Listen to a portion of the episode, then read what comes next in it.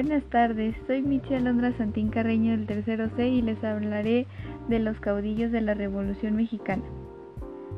Francisco Villa, Emiliano Zapata, Venustiano Carranza, Álvaro Obregón y Francisco y Madero, los principales caudillos del movimiento armado de 1910. Escribieron la historia con su sangre y hoy se les recuerda, a veces con veneración por las acciones que emprendieron.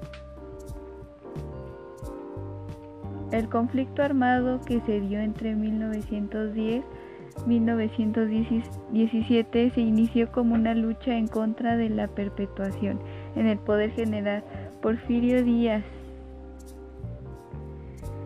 pero derivó una el conflicto armado que se dio entre 1910 y 1917 se inició como una lucha en contra de la perpetuación en el poder general Porfirio Díaz pero derivó en una guerra civil entre fracciones que luchaban por la auténtica revolución.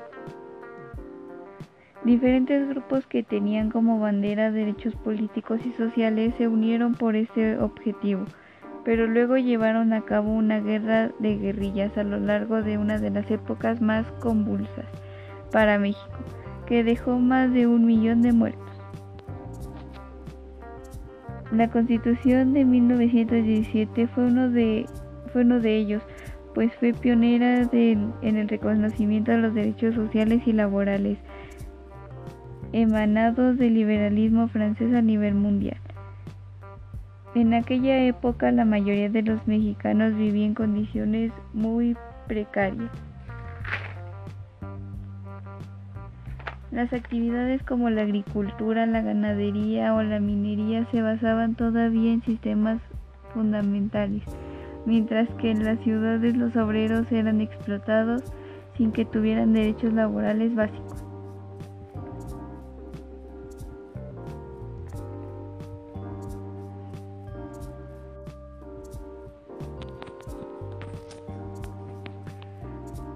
Luego de que el presidente Porfirio Díaz resultara electo para un nuevo periodo presidencial, el ex candidato y líder liberal Francisco I. Madero lanzó el Plan de San Luis, fechado el 5 de octubre de 1910 para derrocarlo.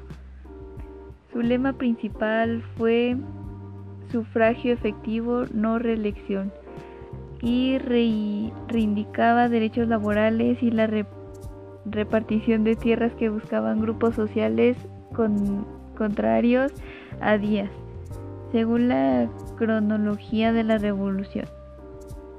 En su plan de acción estaba una convocatoria a la lucha armada el 20 de noviembre, el 20 de noviembre desde las 9 del En su plan de acción estaba una convocatoria a la lucha armada el 20 de noviembre desde las 6 de la tarde en adelante. Todos los ciudadanos de la República tomarán las armas para arrojar del poder a las autoridades que actualmente nos gobiernan. Algunos grupos, como el de los hermanos Aquiles, Máximo y Carmen Cerdán, al ser descubiertos en posición de armas, se, se alzaron antes de la fecha de Puebla. La muerte de los hermanos algunos grupos, como el de los hermanos Aquiles, Máximo y Carmen, Cerdán, al ser descubiertos en posesión de armas, se, se alzaron antes de la fecha pactada en Puebla. La muerte de los hermanos al enfrentarse con las fuerzas del gobierno los llevó a ser considerados los primeros mártires del movimiento contra Díaz, además de que motivó a otros a la insurrección. En los hechos no se dio un levantamiento coordinado el, 20 de noviembre de 1910 a las 6 de la tarde para derrocar a Díaz, pues para ese momento ya había 13 hechos de armas en diferentes estados, pero esa fecha ha sido considerada hasta hoy como el inicio de la Revolución Mexicana. Con esto me despido, espero les sirven sus tareas y nos vemos en el próximo capítulo.